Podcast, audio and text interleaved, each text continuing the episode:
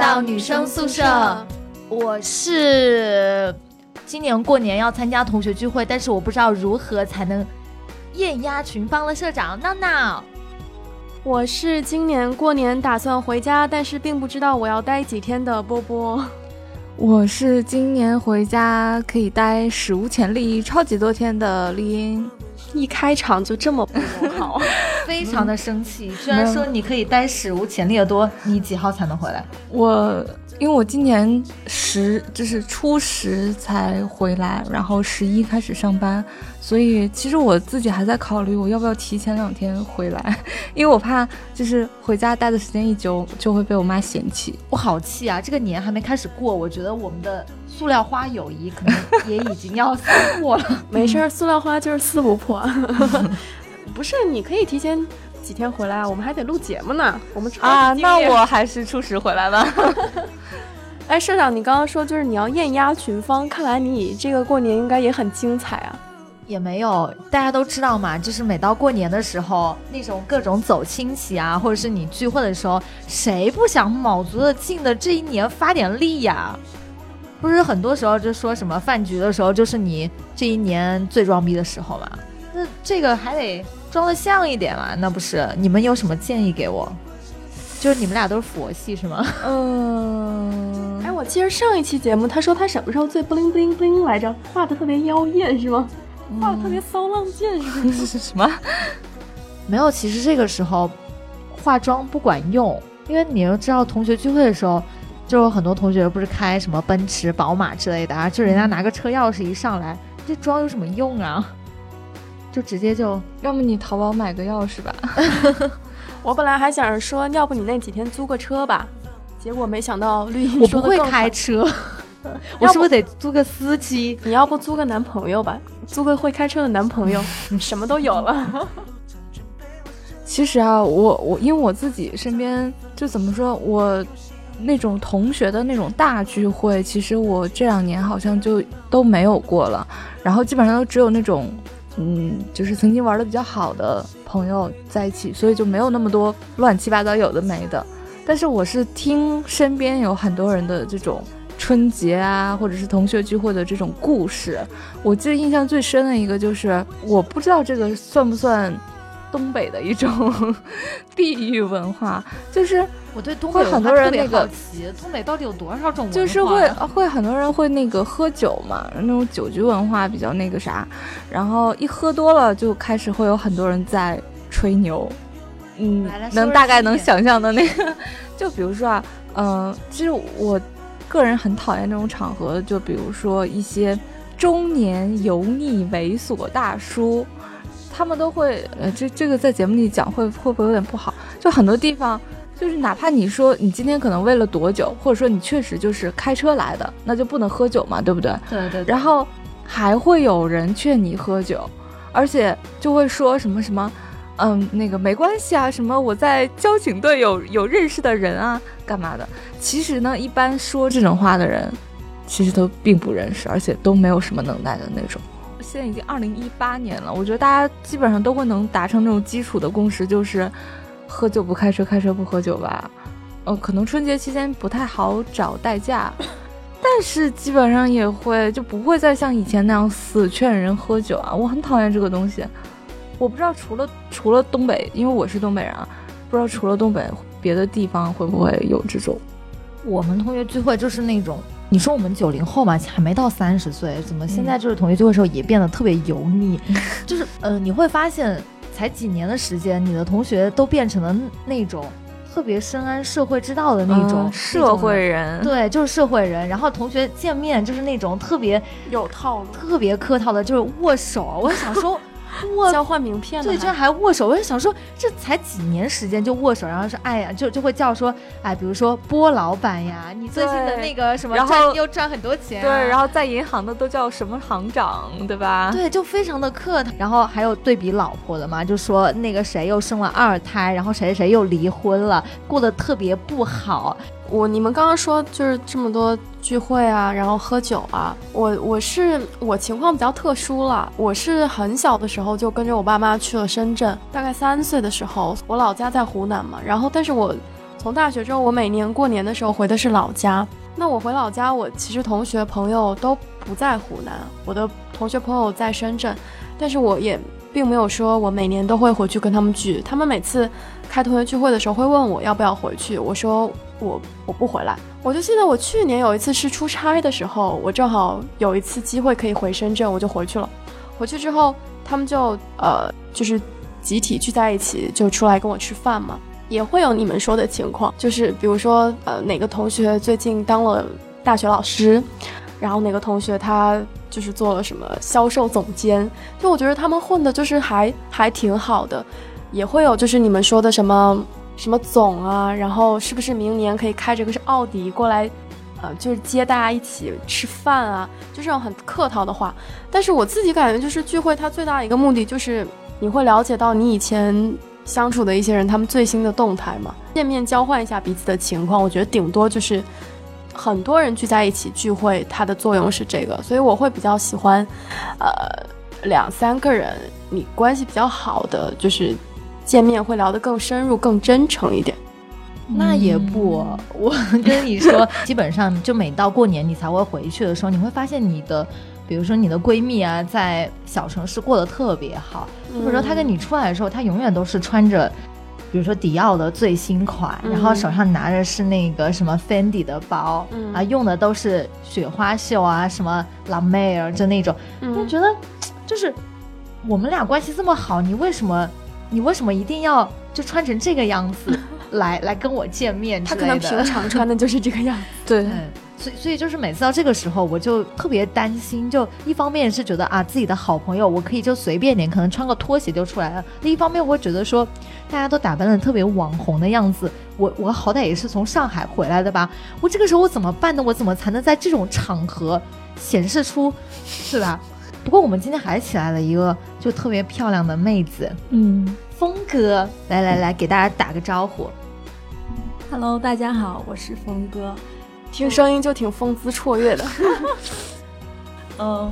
是这样的，因为我是学美术的，在我高中的时候，我是一个像处在一个夹缝中的人，因为我和我的同学们就是上课不在一起，就是相处的时间不多，然后我和我学画画的同学就在一起比较多，然后其实我们学美术的人大多就是独来独往嘛。所以我的同学聚会比较少，然后我只会一对一的去见我的好朋友。对，所以其实我我感觉啊，就你刚刚说同学聚会可能是一场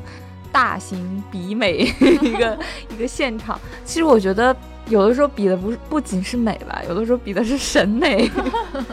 我想说一句，就是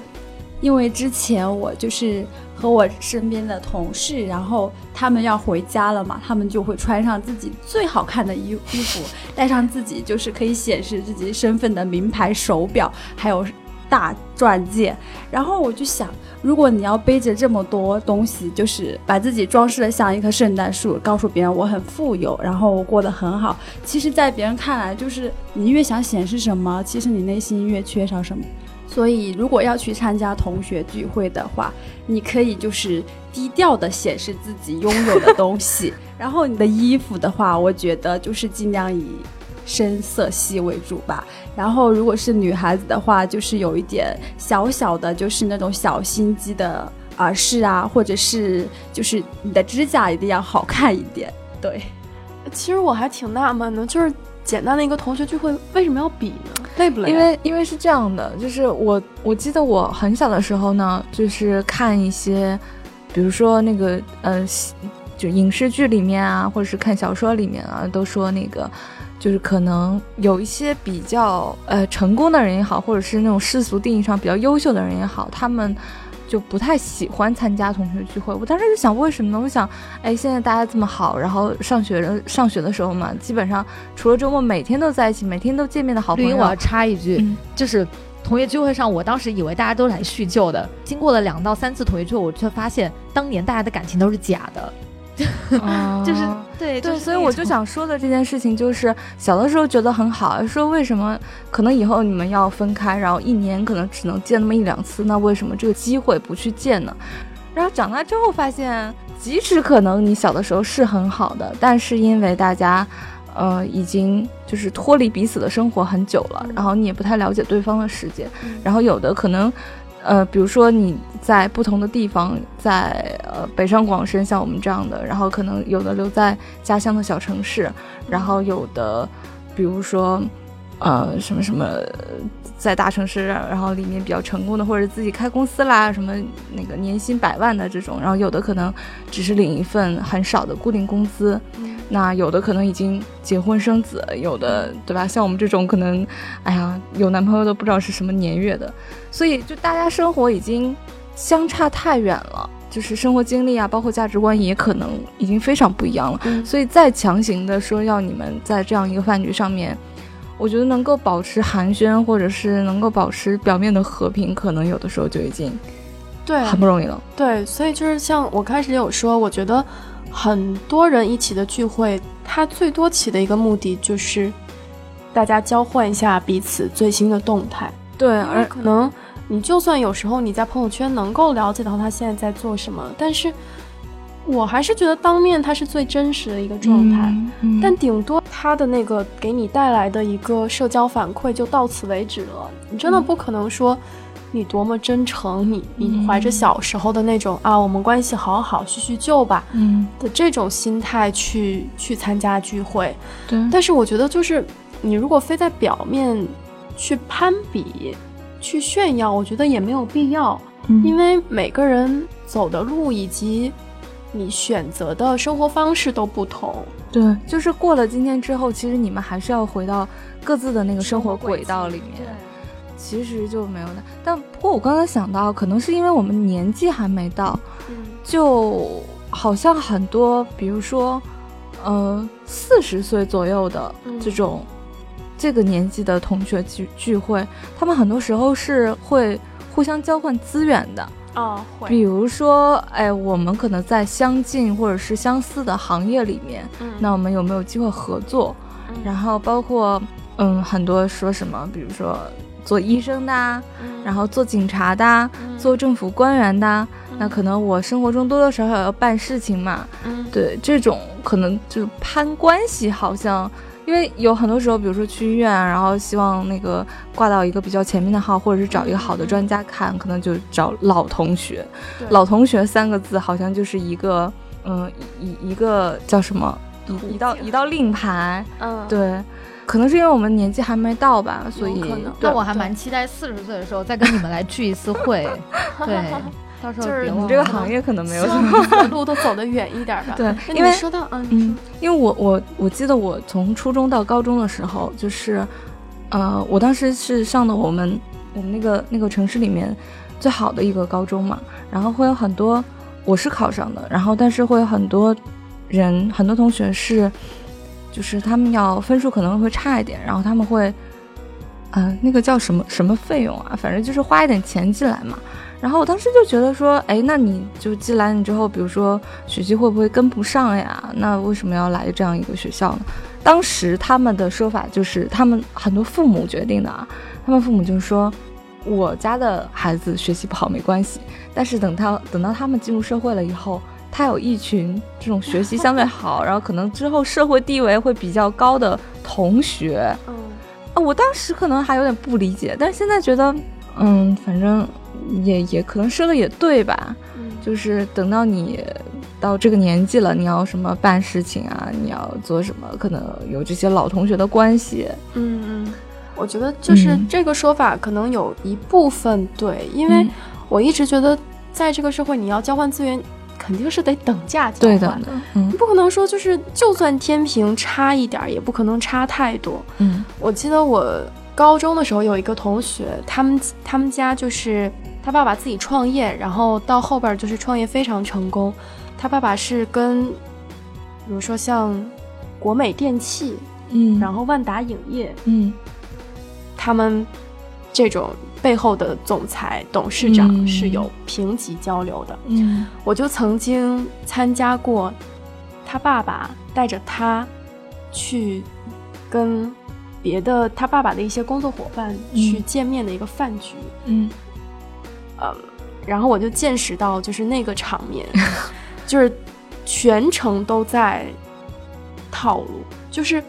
他给我们讲一下这些套路是怎么样子的吗？就是特别想比如说知道比。如就是说很电视他爸爸就是比如说，他爸爸会在饭桌上，就是向所有在场的一些企业家嗯去介绍他的儿子，嗯他儿子毕业的院校，然后之后出国深造的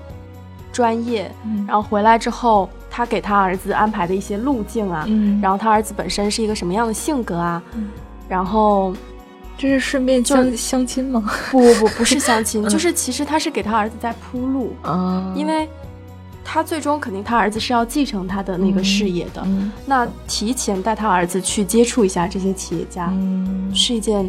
从父母的角度。从长辈的角度来说，就是就是一件挺有道理的事情。我以前是觉得就哇怎么会有，就是在电视上看到这些，我就觉得、哎呀离我好远呐、但是事实就是在那次饭桌上，我就觉得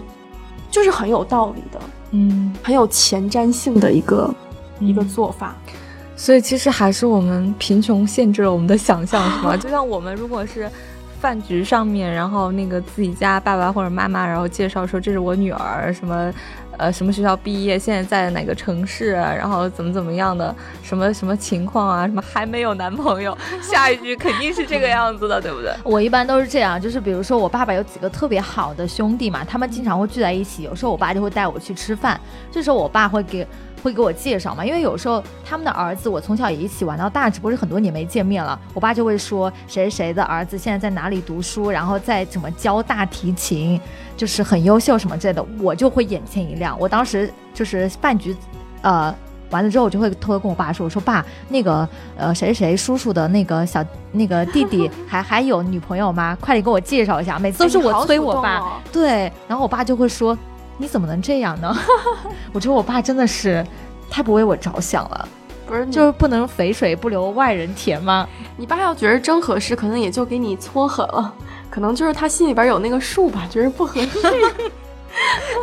其所以其实过年还有一种饭局，嗯就虽然是我们常见的同学饭局吧，嗯就这种，还有一种就是相亲局啊。对，我就想说，嗯，说到这个闹闹是不是？我我去年过年的时候有一个相亲局，非常的嗯。尴尬，因为当时是我呃，应该是我我姨妈，我大姨妈的大姨妈，我大姨妈的发小，哦，嗯，对我是真的大姨妈，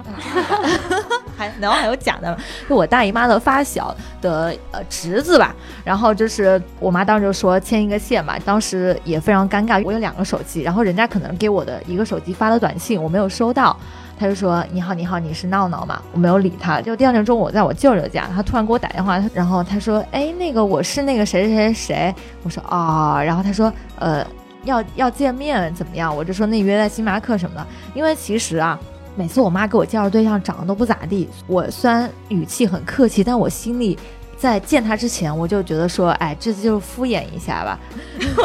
对，我就那种也是挺好玩的。对，然后后来后来吧，我就到了那个地方，我们在星巴克嘛，就我半天找不到他人。星巴克那天人头攒动，因为你知道过年嘛，就是年初四对吧？初三、初四的样子，我就站在那个大厅，我就一直环顾四周，我就找哪个最土，应该就是我的相亲对象了。你知道，我当时真的是，我找找半天，我就觉得可能这个最土吧，就我就想着说要不要走过去问一下，哎，你是谁谁谁谁？然后我还是没什么勇气吧，我就开始微信，我就说，哎，你在哪儿啊？然后到哪儿？然后他说我在那排队买咖啡，然后我就开始观察及排队的人群，我就开始琢磨着哪个最老最土，应该就是那个人。结果我还是没找到，你知道吗？呃，后来呢，他就给我打电话说，哎，我已经买到咖啡了，我在哪里等你。然后这时候我就正好看到旁边有个男生拿起手机在打电话，我就惊呆了。特别的帅，而且特别的潮。我当时，我当时心里愣了一下，我想说，我妈啥时候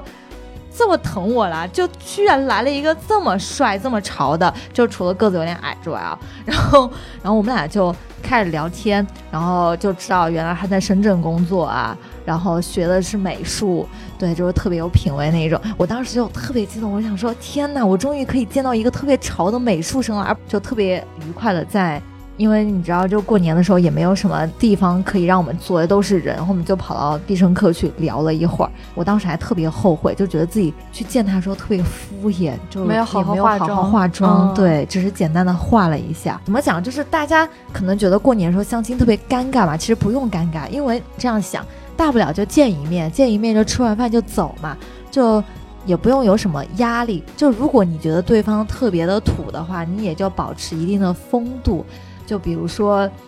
呃，如果这个时候啊，就觉得对方特别土，但是又觉得对方看上你的时候，你这时候你就适当的暴露一点自己的一些小怪癖，呃，怎么讲？就比如说特别的挑刺儿呀，然后特别的呃说话特别刻薄啊，对吧？这个时候对方可能心里就有数了，就不会再打扰你了。但如果这个时候对方还是一个劲的打扰你呢，也没看出来你对他不感冒，那这个时候怎么办呢？绿茵，你有什么招呢？啊，我有什么招啊？对，模拟一下，就是以后可能呃这种场面要见很多次。我我是觉得那个，如果我碰到这样的场合啊，如果真的是我不喜欢，甚至是，反正我就觉得跟这个人没可能嘛，我觉得还是尽早说清楚吧。就其实相亲里面我，我我啊，当然只是我臆想出来的。就我觉得有一个很尴尬的情况，就是因为一般相亲这种，你们中间会有一个介绍人嘛，那这个介绍人通常有可能是你亲戚呀，然后什么妈妈的同学呀，就是会有一个，一般都是长辈，同同年龄的可能就不叫相亲，同年龄可能就是朋友之间这种聚个会啊、接个绍啊这种。但是如果有长辈的话，就会有一种很尴尬的情况，就是长辈通常都是觉得我是为你好的，所以他们有的时候会擅作主张。或者说，他就觉得，哎呀，你那个多少岁了，三十岁了还没谈恋爱、没结婚，是不是有什么问题？所以你，他就觉得是你要求高，你们就凑合一下。所以我我很怕这种尴尬的情况出现，是本来你觉得跟这个人没可能，或者你们之间已经心照不宣的，就是可能都是被家里，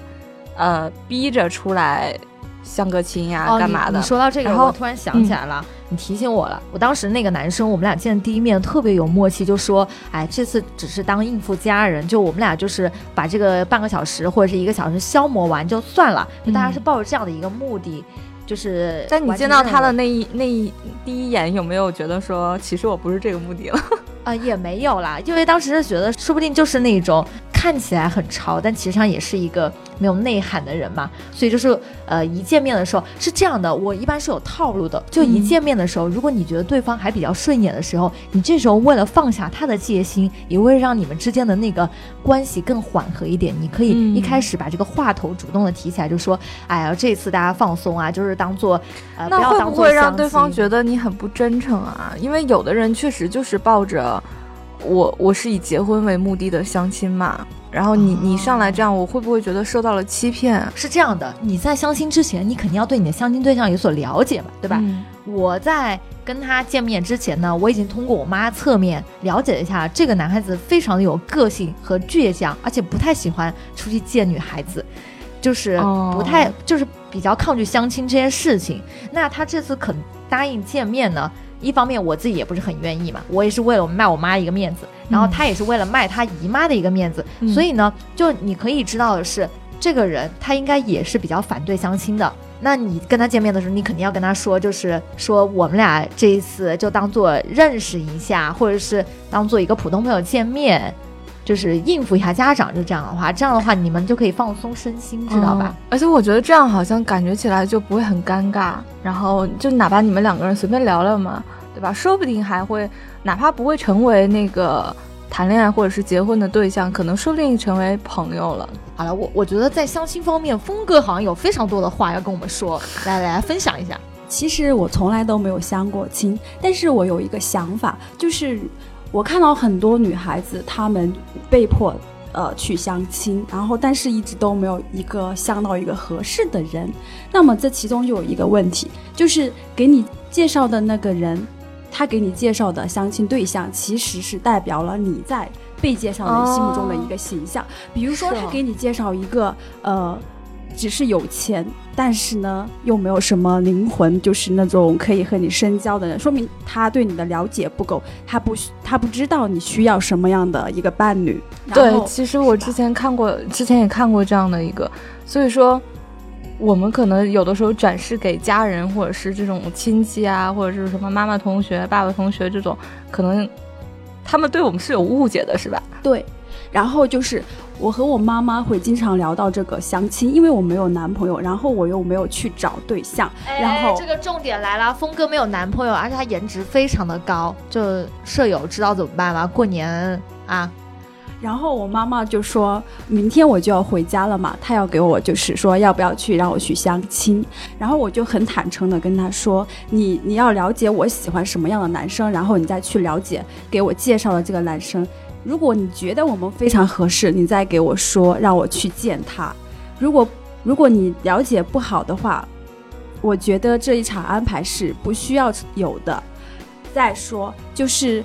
和一个人去相亲，去吃一顿饭，或者是喝一杯咖啡，对我来说其实没有什么的。我就是。呃，如果我觉得一个人有意思，在马路上遇见他，如果他和我说话，那么我们可能去进行一次愉快的午餐，这样子。所以呢，如果一个人他要给我安排一次相亲，其实我并不反感和他相处一个小时这样子，因为我可以去了解一个人。然后，我特别喜欢去了解和自己就是呃拥有不同的经历的人，因为我很喜欢去了解别人的故事，然后。我觉得这很有意思。对，之前我记得好像是蒋方舟吧，然后他有一次之前写文章里面就说，因为他也是，他虽然是那个就是很小很小年纪就出名了，然后他现在在众人眼中好像也变成了一个大龄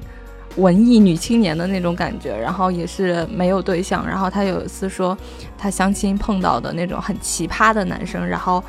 呃，从那之后可能他他很多相亲的时候，他就抱着。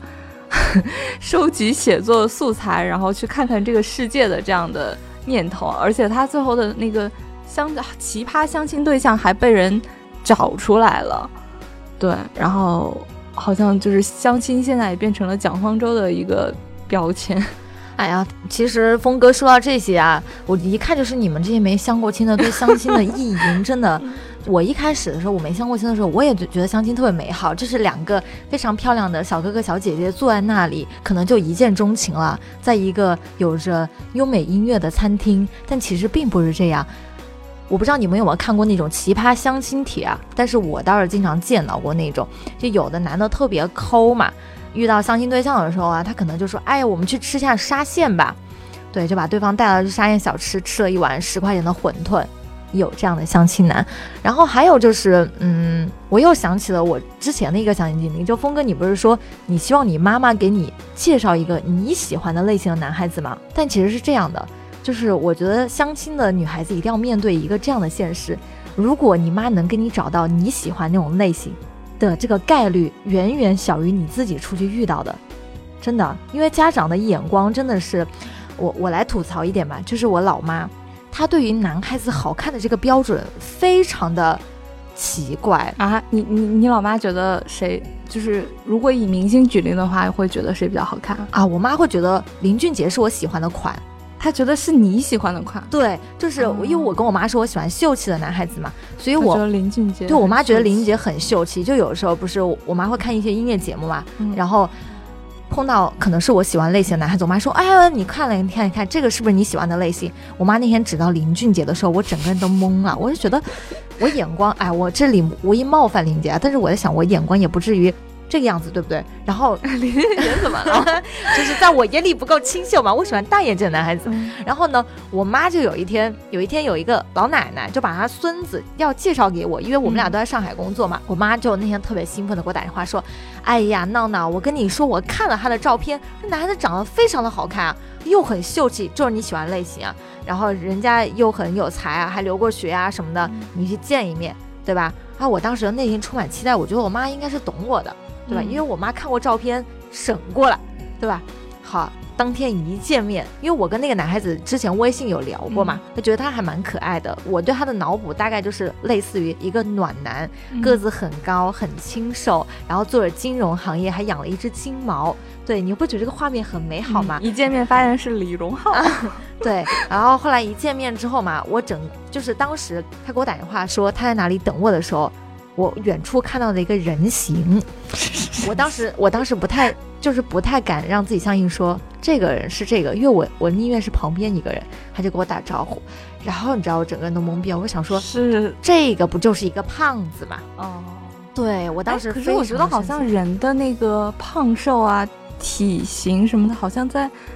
有的时候声音好像能分辨出来一点点。声音能分辨吗？他就是也没有说很胖，但是我就觉得他肉肉的，就是你会觉得你看到他，你会觉得他是一个胖子。我当时非常的生气，而且主要是他的手特别的粗和短，这是我不能忍的一点。我呃，然后我们俩就我就非常礼貌的克制了自己心中的愤怒，就去跟他。在进家门啊，大家可能知道上海的一个餐厅叫进家门，跟他一起吃饭。然后期间他点了一根羊腿，然后在我面前啃起了羊腿。我当时那一刻非常的嫌弃，因为你 你们可以想象一下，一个又短又粗的手在啃一根羊腿。哎，我觉得你这个 太……不过不过，刚我想到就是有说呃相亲啊，或者是什么第一次见面呀，或者是你跟你暗恋的。学长啊，一起第一次吃饭的时候，就是不要点什么东西，不要点，不要吃什么食物，就有比如说像，嗯，猪手啊，然后排骨啊，然后什么凤爪，就是这种需要你，哎，可能动作比较大，然后上手的这种，然后甚至比如说吃甜品很正常，对不对？甜品的时候不要点那种拿破仑啊，这种会会掉渣的这种东西。就很不优雅。对，你们以后相亲的时候一定要注意一点，就是如果你长得不是特别好看的话，吃这些东西一定要注意。对，就这样的话会让你颜值变成负分。想想这个画面也是。对，后后来有一天，我妈就打电话给我，她说：“你怎么那么挑啊？这个都看不上，这个长得多好啊！你不觉得如果第一次见面就能跟你什么啃啃羊腿啊，然后什么吃羊蝎子之类的？”就是其实你也可以很放松的跟他一起啃啊，那不就是我说明他对人是没有戒心的。我是有偶像包袱的，但是你们如果第一次见面就这样，其实你们就呃可以省掉中间的那个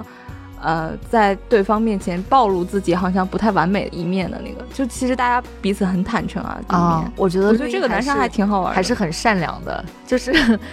我爸介绍给你，我谢谢你啊。怎么怎么讲呢？因为。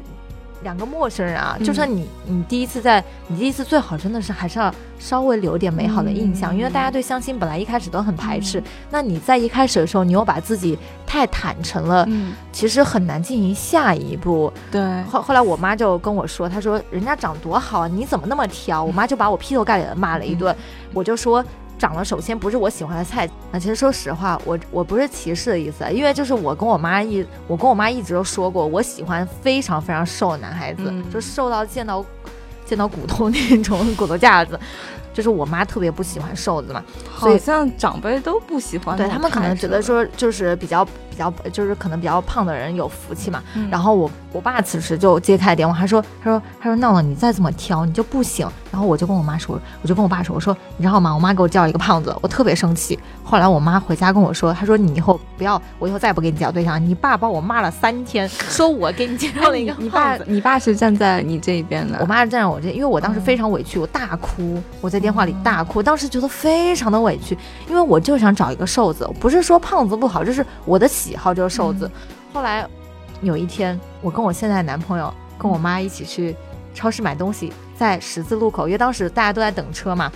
都停下来，这个时候。呃，就是那个灯绿了，就可以往对面走了。这时候有个男生跟我擦肩而过，就是跟我相亲的那个男孩子。然后我们对视了一眼，后来我就跟我妈说：“我妈就是他。”然后我妈说：“哎，这长得挺好的呀。”他认出你了吗？他也认出我，我们俩还互相打了个招呼。但此时我身边崴了一个我男朋友，就是我觉得那个场面非常戏剧性，就是灯绿了，然后双方要过到对过，结果发现你旁边就是你。曾经相过亲的那个男孩子，后来我妈就说：“哎，长得挺好的。”我就说：“其实我不太喜欢那种男孩子嘛。”所以，所以我还觉得，就是说相亲这种事还是靠缘分。就可能你们家人给你介绍了一个刚好是你喜欢的款，那很可能就成了。但其实我觉得绿茵其实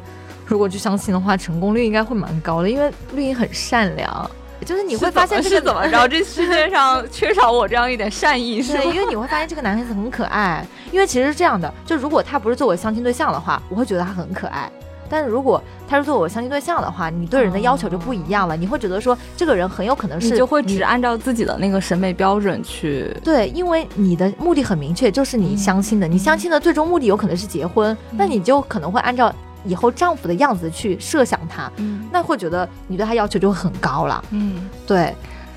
嗯，其实怎么说，我我觉得我到现在还是有一点点抵触相亲这种模式啊，而且主要是我不能忍的是那个男孩子在跟我喝星巴克的时候，嗯他偷拍我，发给他啊妈妈，被我，发现了。这个这个行为很不能忍，我，我非常的不能忍，就那一刻我差点要崩溃了，我就觉得说你怎么能这个样子？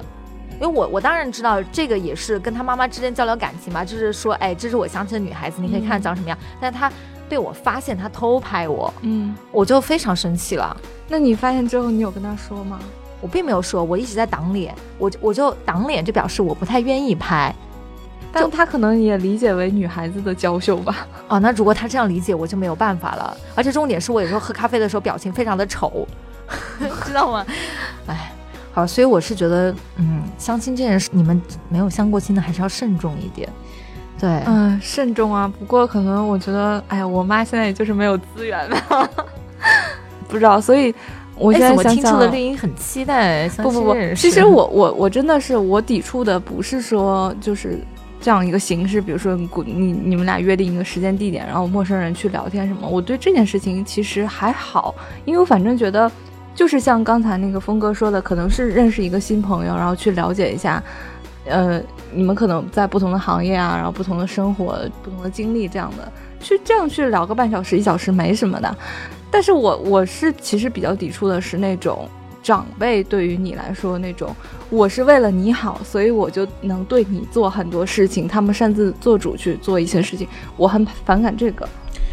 呃，我觉得是这样的，就有的长辈其实更可怕，他不跟你说他今天给你安排相亲，他就以以什么玩的名义带你去一个地方，然后你到了那你发现他跟他父母那个男方跟他父母都在那里，然后你们四个人尴尬的坐在那里，哎，对其实有的时候，因为比如说像我们年轻人之间这样的，我觉得，比如说像你刚刚说，可能我们一上来就表明说自己是怎么样的背景目的啊，然后或者是，呃，比如说都是家里人介绍，但是你们两个都在其他的一个城市，我觉得这样其实就不算特别尴尬。最尴尬的就是那种长辈也在，然后你们想交流或者怎么样的，你又你要考虑到长辈的感受，多说两句话也不是，少说两句话又被人觉得不热情。哦，我想起来了，在我年幼无知的时候，我曾经陪一个姐姐相过亲。嗯 一般来说，女方是很很少是会被男方嫌弃的那种吧。我那个姐姐长得特别特别好看，就是那种长得很像杨钰莹，可能九零后的小妹妹不知道杨钰莹是谁，对，但是她就是小仙女一样的存在，嗯非常好看。然后那个姐姐呢，她现在已经四十岁了，还没有嫁出去。后来因为那次相亲，我对她认识有了改观，我就觉得她嫁不出去是有是有理由的。当时是我妈是介绍人嘛，然后男方是银行的高管，然后那个姐姐呢就是工作就马马虎虎吧。当时我们约在茶楼的一个包间，我当时是放学赶过去的，我妈还有我，然后那个姐姐跟那个男生，你知道那个姐姐多夸张吗？她一进来，她就点了六盘菜，然后狂吃，就期间一直不停的要求加菜，就很嗯很很像几百年没有吃过东西一样，就是那种。然后那个男生其实本来对他很有好感嘛，因为你要知道，就是中年男人对于长得好看的女生，他其实是很包容的，但是他还是哦最后被那个姐姐吓跑了。就虽然在饭桌上很克制，我也一直看那个姐姐不停的吃，不停的吃，不停的吃。吃完之后，那个姐姐还拿出一个口香糖递给那个男人说：“你吃吗？”就开始非常那个御姐的嚼起了口香糖。我当时那一刻我就觉得，如果我是这个男的，我我此刻还能看上这个姐姐，我 对后后来果不其然就是没有看上，是因为那个男生跟我妈吐槽说他真的太难吃。我挺好奇的，就是比如说这种相亲，然后两个人就是呃见完面聊完天儿分开之后，他们的这个意向就是成不成啊什么，他们是怎么怎么传递的？一般是这样的，作为一个过来人，分为两种，就是第一种，如果是有中间人一直在，有的中间人很积极嘛，就是他如果就会问你，对他就会，比如说相第一次相完亲之后，他就会打电话询问，一般都是这样的，一般是男方会打电话给介绍人说啊，我觉得他可以，然后介绍人就会打电话给女方，就说啊，他觉得你还可以，你们可以继续。对，这是第一种。然后第二种是介绍人不怎么热情，他就给你介绍完就完了。然后这时候如果你们有双方的微信的话，而且对方男生也比较主动的话，那你们就可以私底下再约第二次。对，但是我当时我我是觉得在这里一定要给大家提个醒，如果你相亲的话。呃，你一定要搞清楚男方的目的是怎么样的，因为我我也我经历过三次相亲，都是男方以结婚为目的的，就是他相亲特别明确，就是呃，他觉得他看上你了，然后你也没有排斥，你们俩就算是交往了。有这样的人认为，因为我我当时相亲的一个男生，然后他们家好像对我特别满意，就是我不知道他对我很满意，因为他们当时也没有跟我传话嘛，然后他们家长就他回去跟他妈说，他就说呃他对我很满意，他们家长就以为我们俩交往了，非常的尴尬，然后他爸就跟我妈打电话说，叫我过年去他们家过，啊，对，这也太快了吧？对，就见一面啊，然后那个男生对我很满意，就他们就默认我交往了。哇，这个有点，就是相亲时候，很多男生会有这样的一个呃